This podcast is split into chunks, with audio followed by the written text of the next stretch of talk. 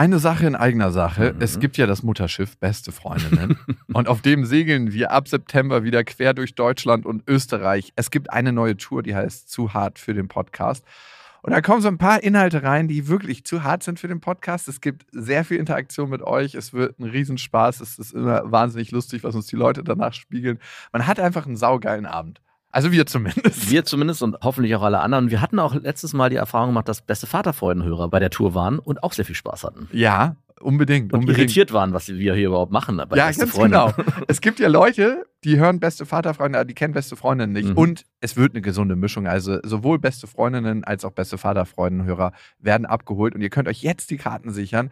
Die Infos findet ihr in den Shownotes und die Karten gibt es auf bestefreundinnen.de. Und es gibt nicht so viele. Also falls ihr überlegt, macht's lieber jetzt.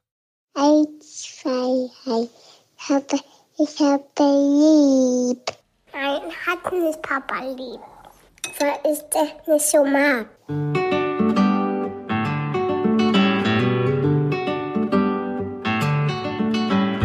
Das sind beste Vaterfreuden. Keine bösen Wörter.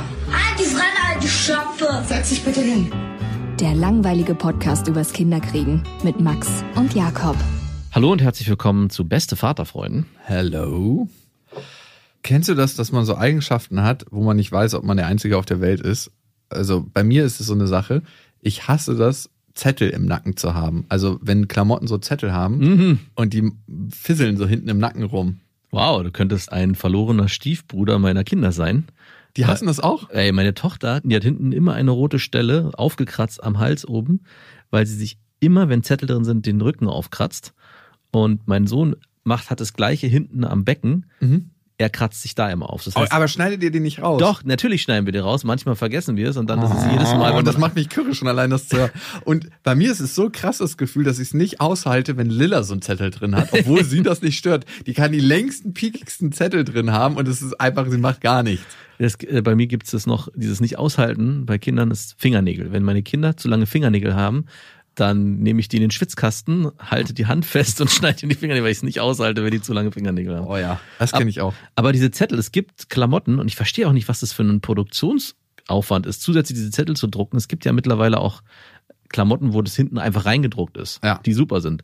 Aber diese Zettel sind meistens so riesengroß, auch bei diesen kleinen Kinderunterhosen, das ist ja fast so viel Stoff. Das ist mehr Zettel als Hose. Mehr Zettel als Hose, wo ich nicht denke, was, was soll das? Wer hat sich das überlegt? Krasser Schwachsinn, aber gut. Ja gut, es gibt auch Klamottenmarken, die nähen die so rein, dass man sie ganz, ganz leicht rausschneiden kann, extra. Also dass es so eine zusätzliche Naht ist, dass du es wirklich sauber raustrennen kannst. Und bist du dann auch so, dass du so nah wie möglich an der Naht ja, rausschneidest? manchmal mhm. muss ich auch ein T-Shirt opfern deswegen. Weil es mir misslingt. Kenn ich nur, ja.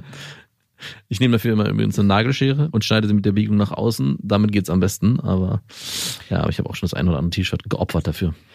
Mir ist übrigens was aufgefallen letztens, als ich mit Lilla bei meiner kleinen Schwester war. Die hat so einen ganz kleinen, flauschigen Hund. Ne? Mhm. Und der kam so an und der ist jetzt ein bisschen größer geworden. Das war vor drei Wochen noch ein ganz kleiner Welpe, der gar nichts machen konnte. Und jetzt ist er ein bisschen größer und kam so und hat halt gekläfft und wollte sich bemerkbar machen. Was ist das für ein Hund? Das ist irgendein Allergiehund, der nicht hart. Uh, geil. Nackt, als Nackthund? Gibt's nee, der hat kein Fell, der hat Haare.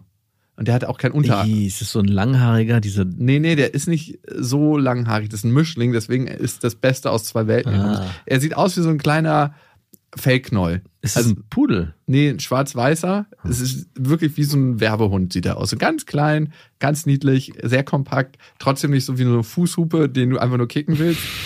Und der so, sondern ganz niedlicher, cooler Hund. Wie groß wird er? Hm, ich würde mal so sagen, Unterarm groß, also so Penisgröße. Nein. Was hast du für ein. Mein Penis ist so groß wie ein Chihuahua. Was schon ziemlich groß wäre. Ja, so groß ungefähr. Nicht groß, also so wie, wie ein Dackel doppelt so hoch. Okay. Also, also kniehoch vielleicht. Ein bisschen weniger. Ein bisschen kleiner. Ja, okay.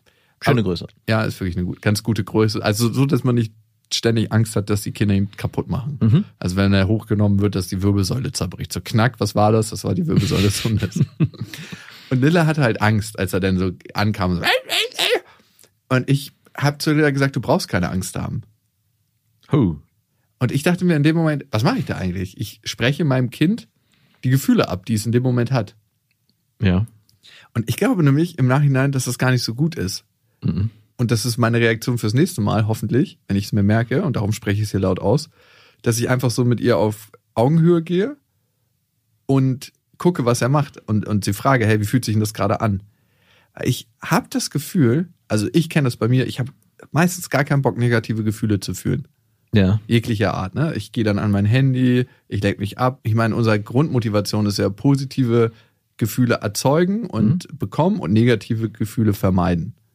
Das ist unsere psychologische Grundmotivation. Und in dem Moment, wo wir das stärken bei Kindern, nämlich nicht ihre Gefühle sie fühlen lassen, verstärken wir das, dass sie auch so eine Vermeiderin wird wie ich.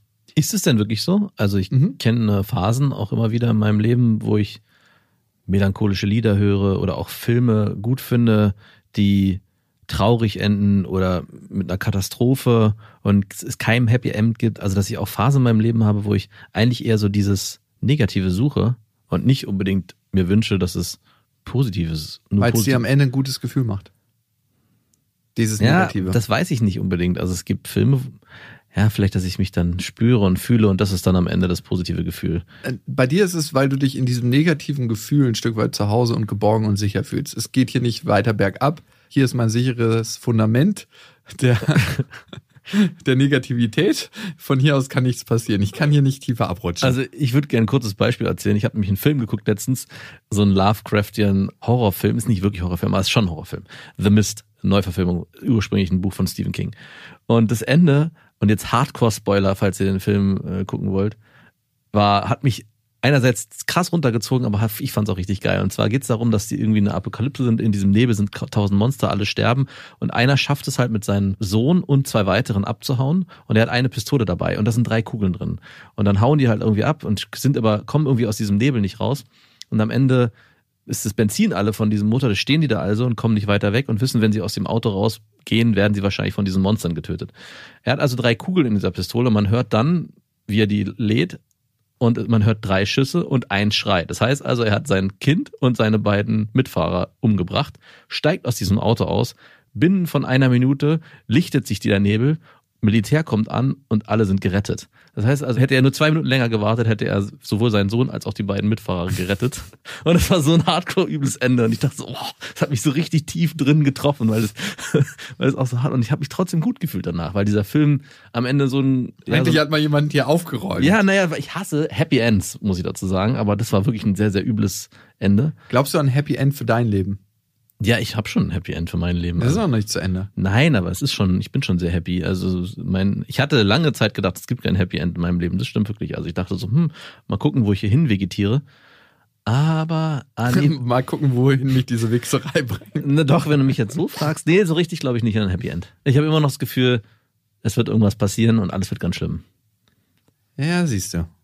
Okay. Und ich habe zurzeit so eine irrationale Angst entwickelt, dass meinem Sohn was passiert, Felix. Also wir haben bei uns in der Straße zurzeit so einen Raser auf der Spielstraße, was ich auch nicht verstehe. Da war ich auch letztens vor der Tür klingeln und meinte, äh, wie das sein kann. Ein Nachbarkind wurde fast überfahren von dem und habe die Frau krass angepöbelt und meinte, hey, wie, obwohl es ja gar nicht mein Kind war, was in Gefahr war, aber dadurch. Ja, naja, gut, trotzdem, ja, Zivilcourage, beziehungsweise es ging ja unterbewusst um dein Kind. Es ging ja nicht um dieses Kind, was genau. überfahren wurde fast. Und ich habe mir vorgenommen, ich wusste, wenn ich hier emotional aufgebracht diskutiere, wird diese Diskussion zu nichts führen, weil ich hier jemanden vor mir habe, der wahrscheinlich wenig einsichtig sein wird. Aber das Argument von ihr, das ist überhaupt gar kein Problem, dass ich so schnell fahre, weil ich sehe das schon, wenn die Kinder auf die Straße rennen. Hat mich so krass aufgebracht, dass ich nicht mehr rational argumentieren konnte, sondern auch emotional wurde und wir uns fast beleidigt haben und ich am Ende mit den Worten weggeschickt wurde, was fällt Ihnen ein, überhaupt so spät noch zu klingeln und mich hier zu belästigen. Die, die ballert durch eine Spielstraße, ja. wo Schrittgeschwindigkeit vorgeschrieben ist, mit ihrem Auto wahrscheinlich mit 30? 40, die ganze 50? Familie, ja. So 40 fahren die da durch und sagen. Die scheint es eilig zu haben. Die ist irgendwas Wichtiges zu Hause? Also wartet da Essen auf dem Herd die ganze Zeit, so was gerade so am Überkochen ist? du, keine Ahnung, die haben es auf jeden Fall sehr, sehr eilig. Mich hat ein bisschen gefreut, sie hat dann erzählt, ja, und sie stellen ja im Sommer auch immer diese Pylonen auf. Und ich habe mir extra teuer so eine Baustellenpylon. So ein richtiger Spießer ja, geworden. Aber es war mir so, so ein S, wo die dann so durchschlägen ja, genau, so vier Dinger. Und die stelle ich immer genau so hin, dass sie halt eben nicht vorbeirasen können, sondern sie müssen langsam fahren, sonst müssen sie, und die sind halt so fett, wenn du dagegen fährst, fügst du halt deinem eigenen Auto ein bisschen Schaden Das ist das Schlimmste, was dem passieren kann. Genau. Und darüber hatte sie sich noch in dem Gespräch aufgeregt. Ja, und sie stellen ja auch immer diese Poller auf. Ich so, mhm. Und sie dürfen raten, warum. das hat mich auf jeden Fall sehr gefreut. Ja. Aber diese irrationale Angst ist wahrscheinlich auch, um darauf nochmal zurückzukommen, auch begründet darin, dass ich nicht so richtig immer ein Happy End glaube, weil ich hatte letztens auch wieder Träume, dass ich ganz krass auf Felix aufpassen muss, weil dem irgendwas passieren wird in naher Zukunft. Und es war so, normalerweise habe ich sowas gar nicht bei meinen Kindern, aber es war so, oh fuck. Und diese, ich habe mich richtig so in diese Trauer reinbegeben und war schon an dem Punkt, okay, äh, die ich Beerdigung findet statt und oh, es war ganz furchtbar. Und da frage ich mich, warum ich manchmal so eine Gedankengänge habe und eben anscheinend nicht ans Happy End glaube, sondern immer in der Gefahr lebe, es könnte was passieren. Weißt du warum? Warum? Weil es so tief in dich einprogrammiert ist, dass mhm. am Ende doch nicht alles gut ausgeht. Schade eigentlich. Ja, also du kannst dich fragen, wer das gemacht hat, aber es ist auch jetzt letzten Endes egal, wer es gemacht hat, sondern dass es so ist und dich vom Gegenteil überzeugen in der Realität. Mal davon abgesehen, wenn man nicht an Wiedergeburt glaubt, gibt es kein Happy End. Würdest du Wiedergeburt als ein Happy End bezeichnen? Ah, ich habe mich gefragt letztens auf, ja, also ich hatte gestern einen Hund zu Besuch und der hat halt die ganze Zeit so an meinem Schoß gebettelt und dachte ich mir, ey, du könntest auch als Hund wiedergeboren werden. Und wäre das dann Happy End? Weiß ich nicht. Und würde ich dann als Straßenhund in Rumänien zum Beispiel wiedergeboren uh. werden wollen? Also es ist immer so eine Frage. Ich weiß es nicht, wenn ich dann in der Welt bin. Ich möchte es ehrlich gesagt nicht ausprobieren. Mhm. Wo wir eigentlich abgebogen sind, das war bei dem Satz, du brauchst keine Angst haben mhm. und Kindern die Gefühle absprechen. Denn ich glaube, Kinder machen das eben nicht. Die vermeiden eigentlich nicht Gefühle, sondern gehen sofort rein und spüren das, was gerade aktuell ist. Also, was ich gar nicht mehr so gut kann, ist, wenn irgendein Gefühl aufkommt, das so spüren in dem Moment und es einfach mal durchfließen lassen. Einfach so als Energie wahrnehmen. Mhm. Das klingt so ein bisschen spirituell, ne? Aber wenn du jetzt tierische Angst hast, dann ist ja das Negative eigentlich die Bewertung von dem Gefühl und nicht die Energie, die aufkommt. Ja. Ich glaube, wenn ich mehr mit Lilla darin bin, wie fühlt sich dann das jetzt Angst an, beziehungsweise sie ihre Emotionen spüren lasse, ihre, ihr Gefühl, dann lernt sie besser, das auch sich zu bewahren im Erwachsenenalter. Und es ist, glaube ich, als Kind auch ganz wichtig, gerade wenn sowas Neues wie ein Hund auf einen zukommt, diese natürliche Angst zu verspüren und auch den Respekt gegenüber einem Tier. In dem Fall, ich meine, wir hatten das ja bei unseren Hunden auch, den Hunden von meinen Eltern, wo ich auch das erlebt habe, dass halt meine Tochter geschnappt wurde. Mhm. Und beide Kinder hatten eine ganz natürliche Angst und einen Respekt am Anfang. Vor dem bisschen kleinen. Den ich ihn aber auch teilweise genauso wie du auch abgesprochen habe. Ich meinte immer, nein, nein, du brauchst keine Angst haben, die leckt nur. Ne, Stimmt ja nicht. Stimmt, das hat aber nicht gestimmt. Und ich meine, im Prinzip, ab und, zu mal. und im Prinzip ist es ja schon richtig, auch wenn deine Tochter auf den Hund erstmal mit sehr viel Respekt reagiert. Die ist ja auch sehr klein, auch dieser kleine Wursthund ist am Ende für sie sehr ist groß. Ist für uns wie ein Dobermann. Genau. Und dementsprechend muss sie auch mit Respekt reagieren. Und wenn Papa ihr das dann abspricht und sie vielleicht auch gar nicht. Deine Gefühle stimmen nicht. Nee, nee, du musst keine Angst haben, der wird dich schon nicht beißen.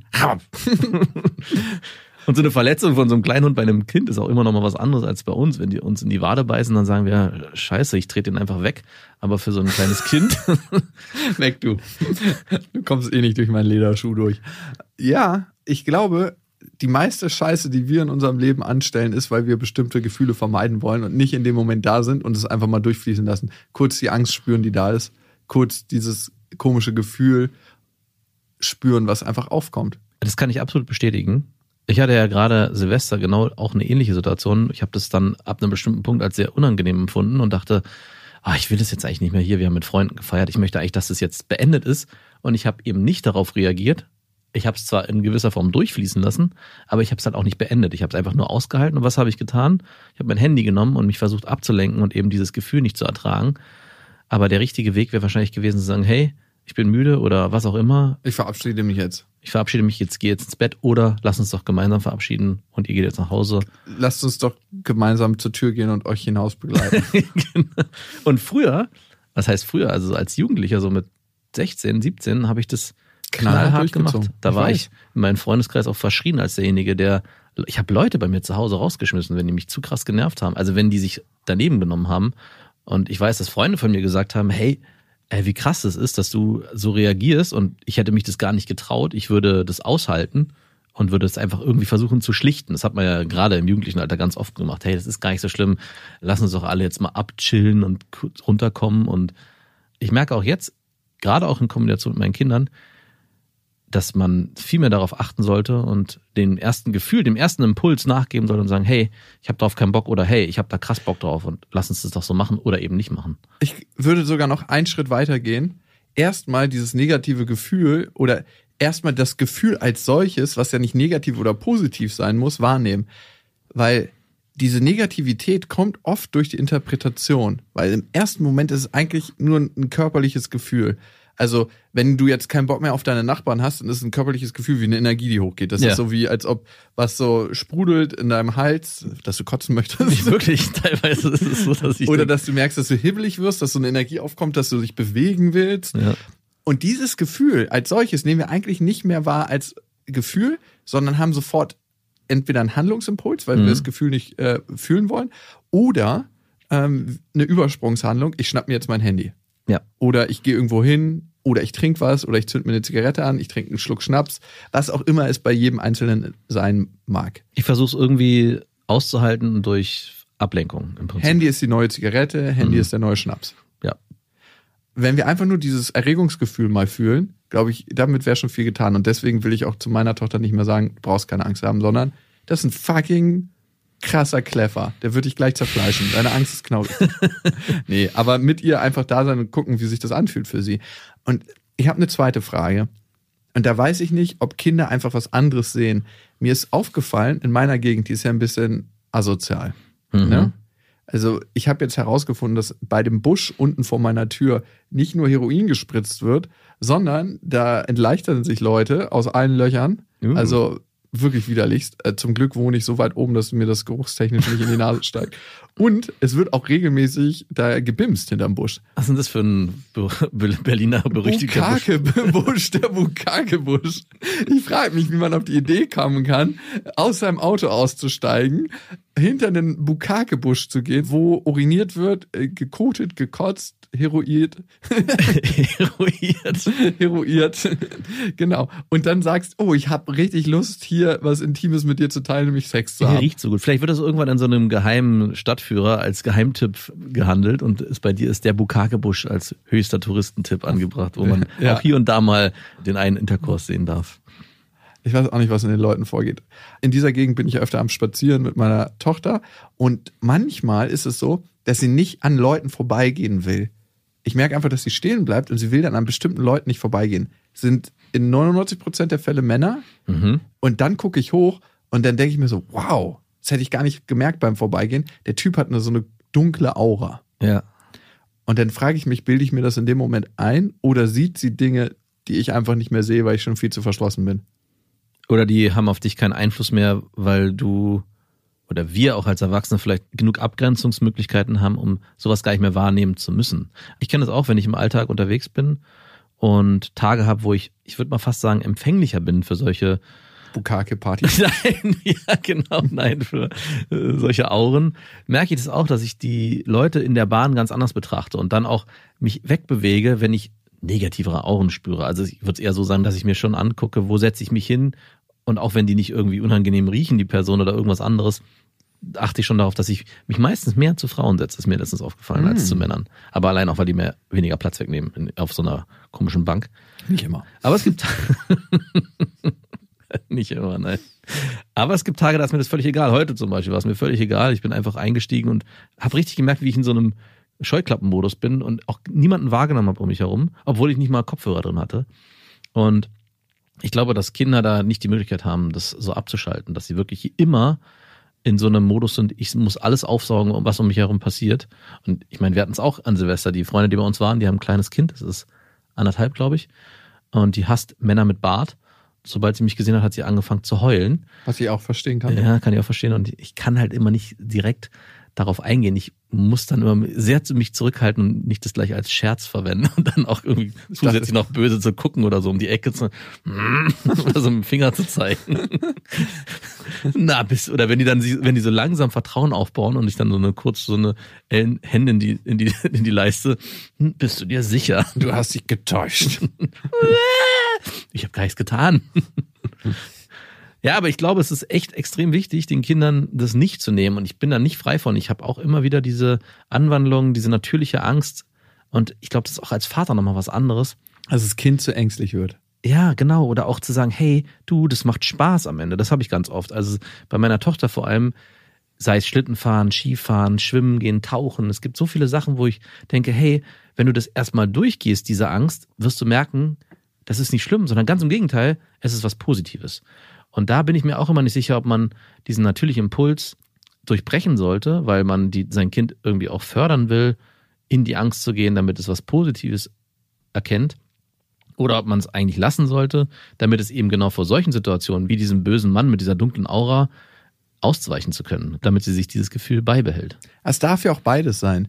Am Ende sind wir die Ängstlichen, die die negativen Gefühle nicht fühlen wollen. Und wenn du es zulässt, bestimmte Gefühle einfach zu fühlen, die positiven und die, die wir vielleicht auch als nicht so angenehm interpretieren, dann lässt du deinem Kind eine Möglichkeit, die wir als Erwachsene ganz oft nicht mehr haben in der Form. Hm.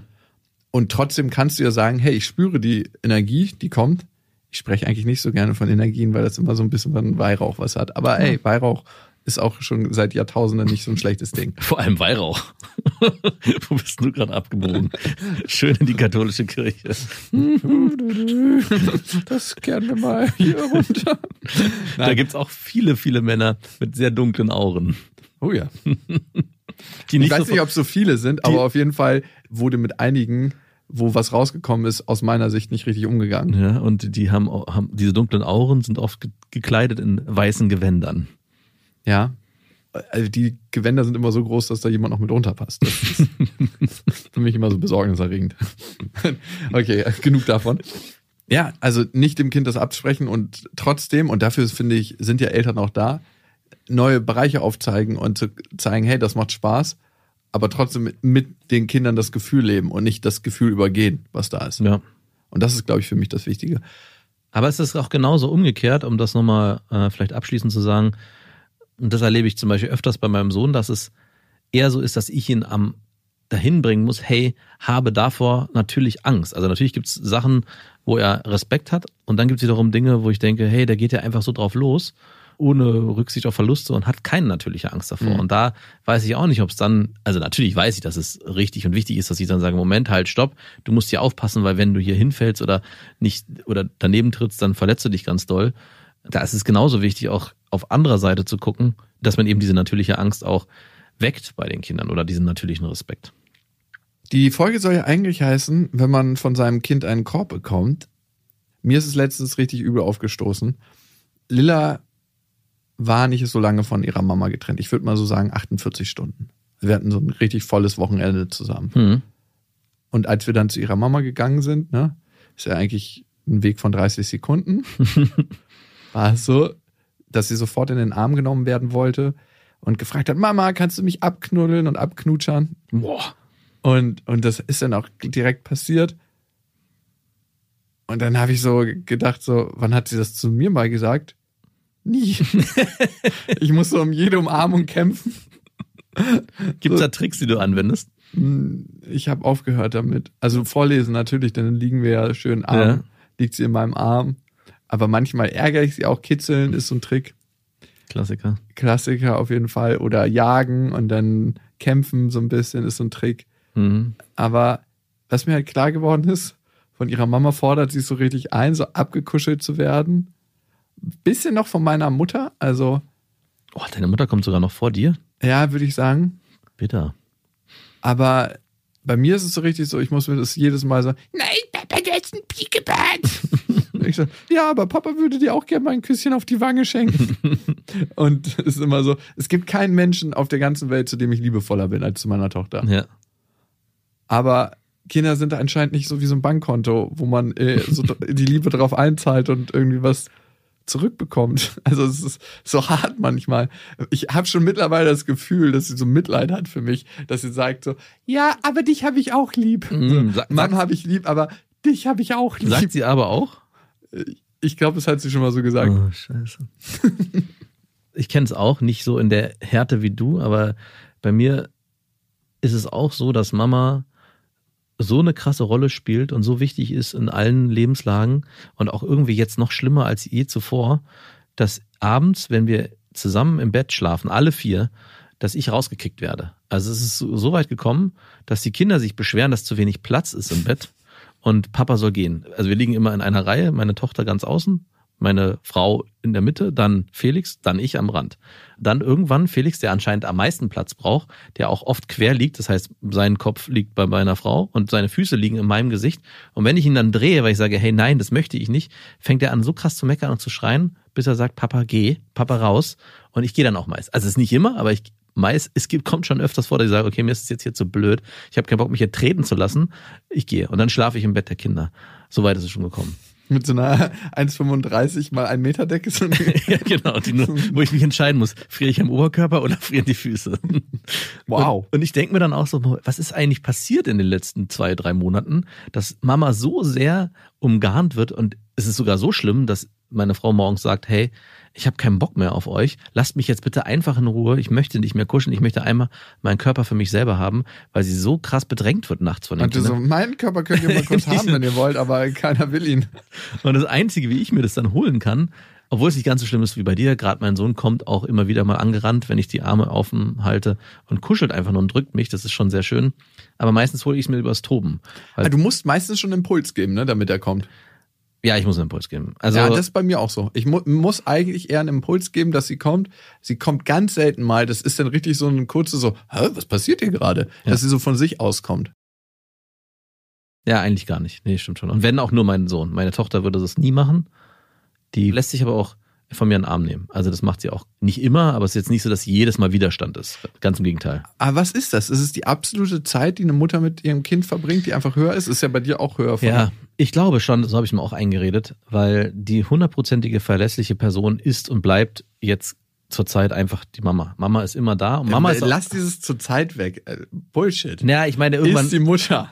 Irgendwann wird es vielleicht nicht mehr so wichtig, das meine ich. Also es ist irgend, zurzeit ist es halt einfach so und ich glaube auch, dass ich als Vater, und ich weiß nicht, ob das bei dir auch so ist, in Trauersituationen härter mit meinen Kindern umgehe. Also es gibt ganz oft die Situation, dass mein Trösten erstens sehr spartanisch gehalten wird. Also wenn die sich verletzen, wird ja, ja, hm, komm her, alles gut und dann ist wieder in Ordnung, weil ich das Geheule auch nicht ertragen kann auf Dauer. Das passiert bei meiner Freundin, ist es anders. Die werden da auf jeden Fall mehr aufgenommen, länger geknuddelt, länger gehalten. Das ist bei mir weniger.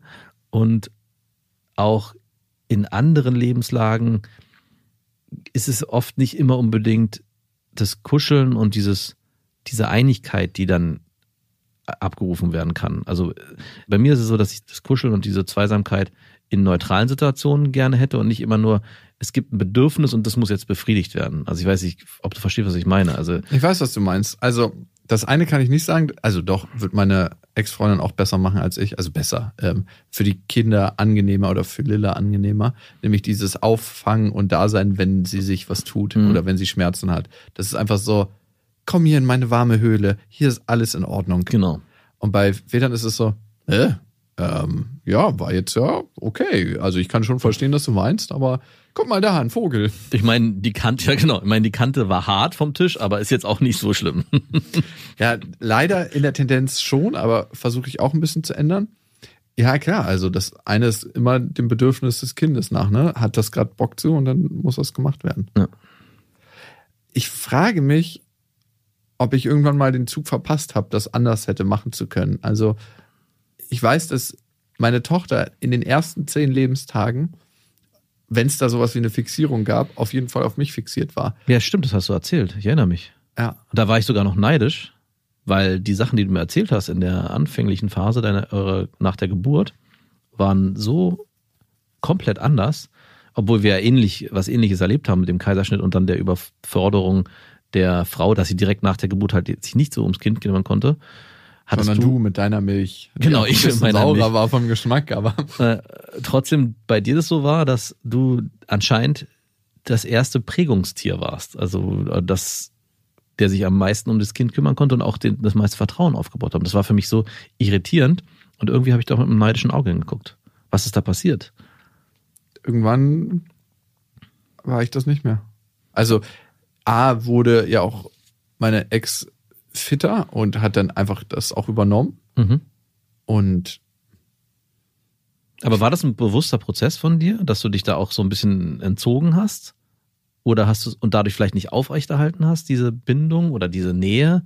Oder war das eher so, dass du gesagt hast, okay, es soll auch so sein, weil Mutter, Kind sollen näher zusammenwachsen? Also hättest es hat sich so ergeben. Also es war nicht ein bewusster Prozess von mir, aber ich fand es auch schön, die beiden zu mhm. sehen und ich hab, bin dann auch irgendwann wieder arbeiten gegangen. Also ganz praktisch gesehen war ich dann auch gar nicht mehr so viel da. Ja. Also es hat sich dann so ergeben und die beiden waren dann einfach irgendwie eine Einheit und ich so, klopf, klopf, kann ich auch mal dazu kommen? so war es dann. Und immer noch, ne? Ich habe heute mit meiner Ex lustigerweise besprochen, wenn sich Lilla entscheiden könnte, bei wem würde sie fest wohnen, bei Mama oder Papa, dann würde sie safe bei der Mutter sagen. Also 100 Prozent. Und an ihrer Stelle würde ich mich auch für die Mutter entscheiden. Wenn dich deine Eltern getrennt hätten, bei wem wärst du wohnen geblieben? Bei deiner Mama oder beim Papa? Bei meiner Mutter. Am Anfang auf jeden Fall. Später vielleicht zu meinem Vater. Wie gut konnte der kochen? Also ich bin ja mit 14 zu meinem ging, Vater. Also gar nicht so schlecht. Also klar, sein Essen war immer auf jeden Fall ganz anders und völlig überwürzt. Warum denn? Weiß ich nicht. Mein Vater hat auch jetzt letztens haben wir bei meiner Mutter Geburtstag gefeiert und es gab Spaghetti Bolognese und ich habe gefragt, wer hat die Soße gemacht? Und zum Glück meinte meine Mutter sie, weil mein Vater hat immer so eine ganz komische, spezielle Spaghetti Bolognese gemacht, die völlig überwürzt war. Zu viel Knoblauch, Pilze waren immer drin, aber Pilze aus der Dose, diese oh. einfachen, diese runden Champignons, weiß ich, was die kennst nicht. Ja, bei Billigpizzen sind ja, die immer genau. drauf, so, wo genau. man sich denkt, so bitte nicht. Und die war, ich meine, die war irgendwie lecker, aber die war auch, ich wusste, wenn das die geben wird, wird keiner die essen, außer mein Vater, mir und meiner Mutter ein bisschen. Das ist die Strategie deines Vaters, Dinge zu machen, die keiner auf ist, weil er so ein Geizhals ist. ja, das kann schon Damit sein. nicht jeder sich nochmal nachnimmt. Ich mache die Soße, die gerade noch so irgendwie erträglich ist für mich, aber für andere nicht mehr. Genau. Aber ich hätte trotzdem bei meiner Mutter gewohnt. Äh, und da spielt dieser Versorgungscharakter einfach die wichtigste Rolle. Geborgenheit. Geborgenheit, aber auch Grundversorgung, Nahrung, das ist ja bei dir auch nicht so. Also was ich bei dir wirklich nicht verstehe, also bei deiner Tochter, dass ich glaube, dass du dich im Alltag mehr erstens kümmern musst um die Grundbedürfnisse deiner Tochter, weil ihr getrennt lebt. Das heißt, sie erlebt einen Vater, der kocht. Eine richtige Hausbitch der ist. Richtige, eine richtige Hausbitch ist, genau.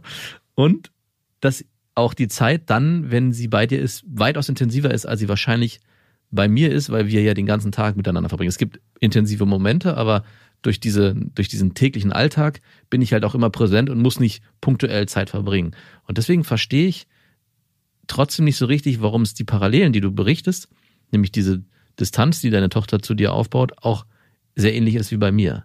Obwohl ihr eigentlich ganz andere Momente und Phasen, glaube ich, habt. Und das zeigt mir, dass es doch so sein muss, dass die Mutter einfach gerade was dieses Versorgen und dieses Umsorgen in der Anfangszeit und auch über die ersten Jahre so wichtig und so präsent ist für die Kinder, dass Mama einfach das Übertier ist. Ich frage mich, ob sich das irgendwann nochmal ändert. Ich hatte ja das Erlebnis, dass ich bis zum sechsten Lebensjahr mit beiden zusammen gewohnt habe, ab sechs mit meiner Mutter nur und ab 14, also mein Aufwachsen war eigentlich gedrittelt, perfekt gedrittelt. Mhm. Erste Phase mit beiden, zweite Phase mit meiner Mutter, dritte Phase, bis ich ausgezogen bin bei meinem Vater. Und ich bin mit 20 oder so, 20 glaube ich ausgezogen, 19, weiß ich gar nicht mehr. Und ich habe alle drei Phasen ungefähr gleich lang erlebt. Und die Phase, wo ich mich am wenigsten zu Hause gefühlt habe, war definitiv bei meinem Vater. Mhm. Also, und da warst du schon Jugendlicher eigentlich? Da war ich 14 bis 14, ja. 19. Ne? Also so wirklich, das war harter Betonboden. wo ein kalter Wind durchgefegt ist. Und mein Vater hat schon sein Bestes gegeben. Also er hat schon A, seine ganze große kulinarische Kunst rausgeholt, seine lang verdünnte Fischsuppe. er hat immer so Fischsuppe aus der Tüte gemacht und hat die so richtig verdünnt noch, weil er meint, das ist viel zu konzentriert. Also er war das Gegenteil von deinem Vater. Unterwürzt. Unterwürzt. Die zusammen wären sie wahrscheinlich Sterneköche. und ich musste natürlich ab dem Zeitpunkt alles selber machen im Haushalt. Ja. Wenn ich nicht in meinem Dreck untergehen wollte, dann alles. Also Wäsche waschen, kochen, einkaufen, äh, eigentlich alles, ja. was du dir erdenken kannst. Ich habe eigentlich alleine gewohnt bei jemandem, der dann ab und zu gekommen ist und seine verdünnte Fischsuppe gemacht hat. Ich bin mit meinem Vater dafür regelmäßig essen gegangen. Mhm. Also wir sind zweimal die Woche, weil es einfach ist, ne, schnell Klar. irgendwie essen gegangen. Aber sonst habe ich so ein Lonely Life geführt. Ich konnte dann irgendwann ihn überreden, jemanden eine weibliche Kraft ins Haus zu holen, die weibliche Energie. Wir hatten dann irgendwann eine Haushälterin, als ich 17 oder 18 war. Sah die gut aus? no. also die erste hat wirklich eine Schweißfahne durchs ganze Haus hinterhergezogen, wo du immer gedacht, der Boden ist sauber, die Luft nicht. Hier muss man erstmal lüften. Es wurde gewischt, wir müssen lüften. Die eine danach war so ein bisschen, hm, äh, überambitioniert mit ihren Chemikalien, die sie eingesetzt hat. Mhm. Es muss richtig schön sauber sein. Ja, und da habe ich mal einen Kartoffelsalat gegessen von ihr und habe mich, warum schmeckt denn der so komisch? Und sie so mit so einem Löffel so, sag mal, nee, schmeckt ganz normal. Die hat auch mal so richtig hardcore gebrandenburgert. Und ich so, okay, und habe so friedlich den, und dann kam sie beim nächsten Mal ganz betröppelt an, meinte so, ja, äh, ich muss ja was sagen, ja, ich hatte die mit Chemikalien eingesprüht, die Schüssel und nicht mehr abgewaschen. ich so. Wenn ich Krebs bekomme, bist du schuld. ja, aber es hat jetzt nicht das Gefühl einer Mutter reingebracht ins Haus, so eine Haushälterin. Ich, also, ich meine. Sorry, und das ist ja auch nicht das einzige Gefühl, dass du einfach körperlich umsorgt bist, sondern es ist das Gefühl, du kannst mit deinen Gefühlen dich zu Hause fühlen. Ja, das ist es wahrscheinlich am Ende. Viel mehr als noch, hier gibt's was Warmes auf dem Tisch. Ja. Mama ist da und wenn ich, also dieses anfängliche Gefühl von, wenn ich mich verletze, fängt mich Mama auch ganz umf allumfassend auf und nicht, es ist nur für die Grundbedürfnisse gesagt. Ich glaube, es ist wahrscheinlich das Gesamtpaket. Ich meine, wir sind auch extrem verwöhnt, jetzt auch als Väter, sich so sehr darüber Gedanken zu machen und auch den Wunsch zu haben, hey, ich möchte mit meiner Tochter oder mit meinen Kindern intensiv so viel Zeit verbringen, dass sie auch das Gefühl haben, sie können nicht nur mir vertrauen, sondern die Nähe, die sie mit der Mama haben, können sie auch mit mir haben. Ist auch vielleicht eine gewisse fast schon Überforderung für die Kinder, dass sie zwischen zwei, zwei Parteien, Bezugspersonen ja, hin und her gerissen sein müssen. Wenn ich mir überlege, wie das früher gewesen ist, dass der Vater eigentlich nie präsent war. Und ich erlebe das auch manchmal im Alltag, dass ich Phasen habe, wo ich denke, boah, ey, Kinder sind schon ganz schön anstrengend. Und manchmal würde ich mich auch einfach nur den ganzen Tag zurückziehen und abends wieder auftauchen und sagen, hallo, hier bin ich, kurz umarmt werden, dann eine Geschichte vorlesen, ins Bett und dann beginnt meine Freizeit.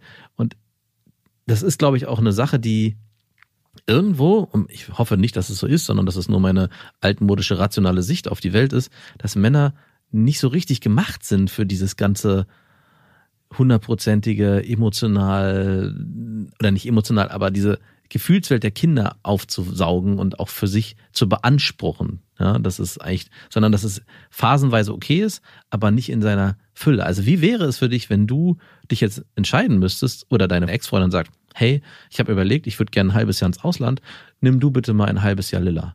Was ja okay wäre. Oma? genau. Würdest du, genau, du dürftest nicht auf Oma, Schwester und Opa zurückgreifen nur ab und zu Besuche machen, aber die dürftest Wie nicht, oft?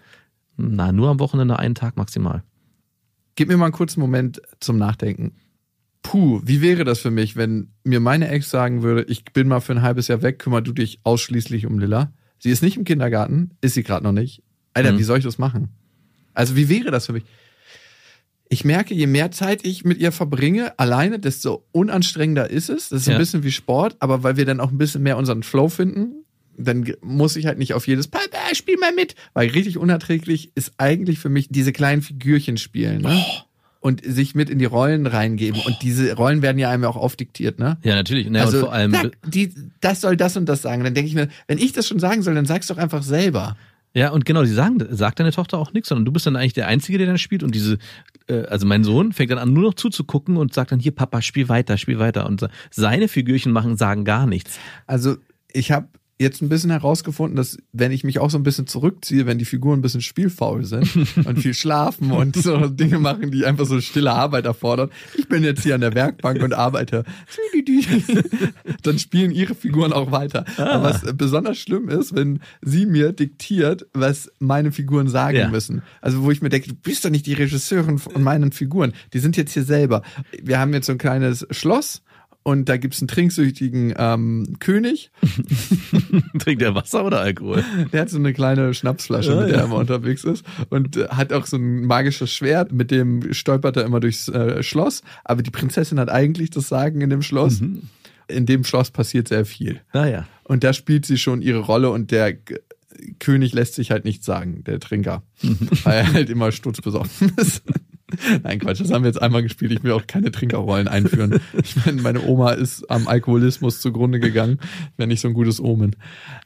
Ja, also das ist extrem anstrengend, aber ich merke, wir haben manchmal so einen Flow und das entsteht eher, wenn wir sehr viel, sehr lange am Stück miteinander verbringen, wo es so sich natürlich ergibt, Papa kocht und Lilla fragt mich nicht alle zwei Sekunden, ob ich mitspielen kann. Mhm. Weil mir tut das auch jedes Mal weh, wenn ich sage, nein, ich spiele jetzt nicht mit.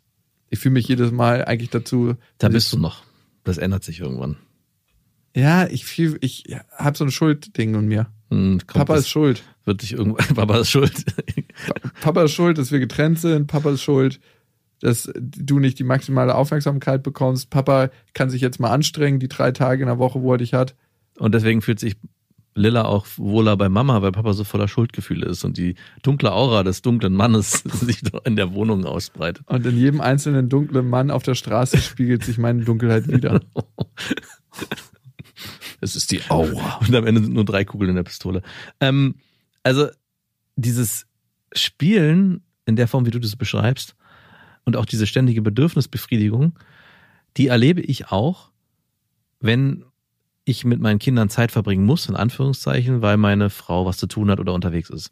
Und ich glaube dann auch manchmal, dass es wahrscheinlich für mich so anstrengend ist, weil das dann so punktuell Aufmerksamkeit bedarf. Also ich glaube, dass meine Frau gar nicht so viel im Alltag tun muss, weil eben sie die ganze Zeit präsent ist mit den Kindern und die Kinder sie auch nicht die ganze Zeit einfordern. Aber wenn Papa dann mal Zeit hat, dann wird er ganz anders eingefordert und es ist die ganze Zeit. Papa, das ist also anstrengend. Genau, dann ist es so anstrengend. Ich glaube fast, meine Frage, wie wäre Viel unanstrengender Mutter zu sein. ja, darauf wollte ich hinaus. Ich wollte so lange ausholen und sagen, eigentlich ist es gar nicht so dramatisch. Es ist nur zu Hause. Das eine ist wie spazieren gehen oder walking, was man eigentlich durchgehend machen kann. Und das andere ist wie ein Sprint. Männer haben einen viel härteren Job. Auch wenn sie gar viel, auch wenn sie viel, viel weniger Zeit in der Erziehung verbringen, ist es für sie viel, viel anstrengender als für die Mütter, die ja. die ganze Zeit mit den Kindern Zeit Nur so ihre Runden dreht, aber wenn der Sprinter kommen muss. Mhm. Ich hatte letztens ein Gespräch mit Thomas Mittelhoff, ehemaliger Bertelsmann-Manager und äh, der saß dann auch noch mal ein paar Jahre im Knast wegen Betrugsfällen. Und wir haben uns über Elternschaft unterhalten und der hat selber fünf Kinder, ne? Mhm. Und ich habe ihn gefragt, ey, wie hast du das gemacht? Du hast 80 Stunden die Woche gearbeitet. Ich hatte eine Frau, die unglaublich viel gemacht hat. Mhm. Und er hatte so Abkommen mit seiner Frau.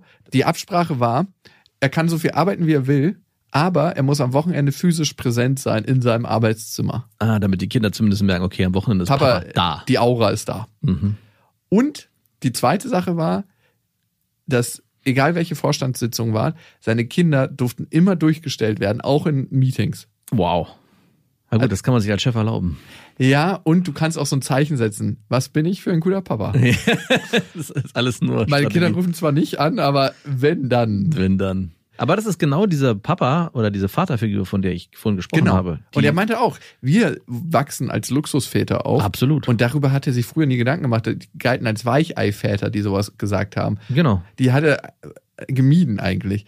Aber er ist auch geläutert und beneidet das Verhältnis, was wir zu unseren Kindern führen können und die Beziehung, die wir zu unseren Kindern aufbauen können. Genau. Der saß ja ein paar Jahre im Knast und übrigens habe ich herausgefunden, für mich zumindest, Knast verbittert auf der einen Seite, weil du erstmal merkst, wie erbarmungslos die Justiz sein kann mhm. und auch wie unterschiedlich die Justiz bestraft, je nach Bundesland, wo du auch verknackt wirst, je nach Richter, den du abbekommst. Und wenn der persönlich mit dir noch Hühnchen zu rupfen hat, dann bist du einfach mal fucking geliefert, egal wie gute Anwälte du hast.